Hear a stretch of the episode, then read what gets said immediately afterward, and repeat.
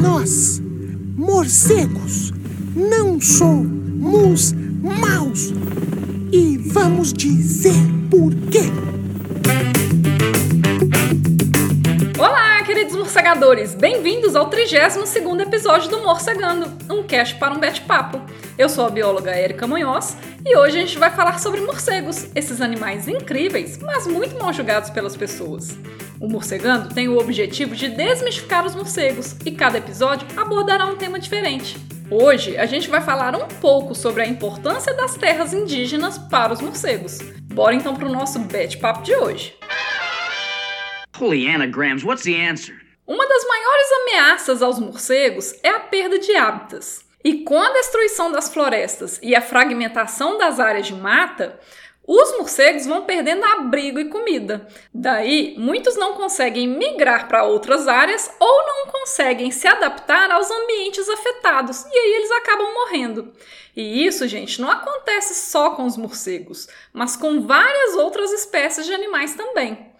Porém, em algumas poucas áreas, os morcegos podem ter um certo grau de respiro, que são as terras indígenas. Como as terras indígenas, em geral, tendem a ser mais preservadas, a biodiversidade nessas áreas costuma ser bem grande. E olha só esses dados. Das poucas áreas de floresta intacta que a gente ainda tem no mundo, 32% dessa vegetação virgem estão dentro de terras indígenas. Já em outras áreas naturais que já sofreram algum tipo de perturbação humana, mas que ainda assim são consideradas bem preservadas, pelo menos 40% dessas áreas estão dentro de terras indígenas. Ou seja, muitas vezes o que segura a preservação ambiental de uma determinada área é a demarcação de uma terra indígena.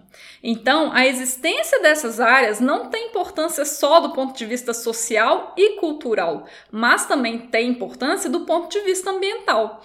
E aí, os animais, como um todo, não só os morcegos, acabam se beneficiando dessas demarcações.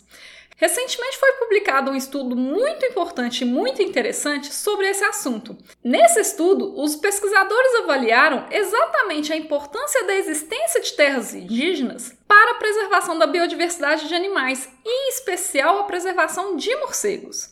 Eles fizeram um levantamento das áreas indígenas na região amazônica e compararam com a distribuição e diversidade de espécies de morcegos que eram descritas na literatura para a região. E só um adendo aqui, gente. Quando eu falo região amazônica, eu não estou me referindo somente ao estado do Amazonas aqui no Brasil, e sim ao bioma amazônico, que além do norte do Brasil, também ocorre em mais oito países da América Latina, como o Peru, a Colômbia, o Suriname, entre outros países. Ou seja, esse estudo foi bem grande envolvendo pesquisadores e dados de diferentes países.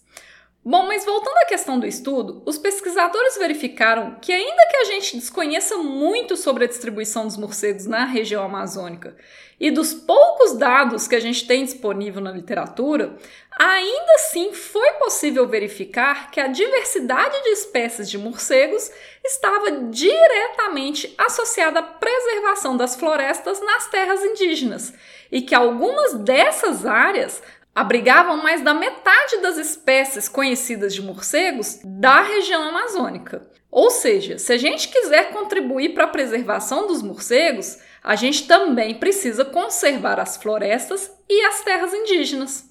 Atualmente, a região amazônica é uma das últimas regiões do mundo em que ainda há grandes áreas bem preservadas e por isso ela apresenta uma das maiores biodiversidades de plantas e animais do planeta na atualidade.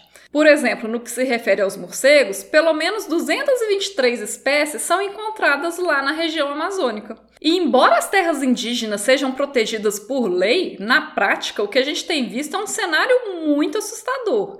Aqui no Brasil, por exemplo, existe um movimento constante e crescente de desmatamento feito ou promovido por algumas empresas de mineração e agronegócio, além de um governo fascista e genocida que não defende o próprio povo, as próprias tradições ou o próprio meio ambiente. A boiada tá passando, galera, e enquanto isso, todo o Brasil, seus povos e a sua fauna estão perdendo, e o preço social, cultural e ambiental é alto demais.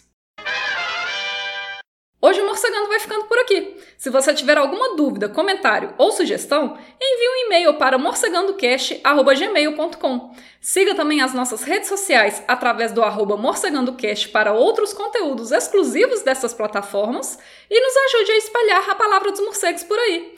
Um bete abraço e até mais!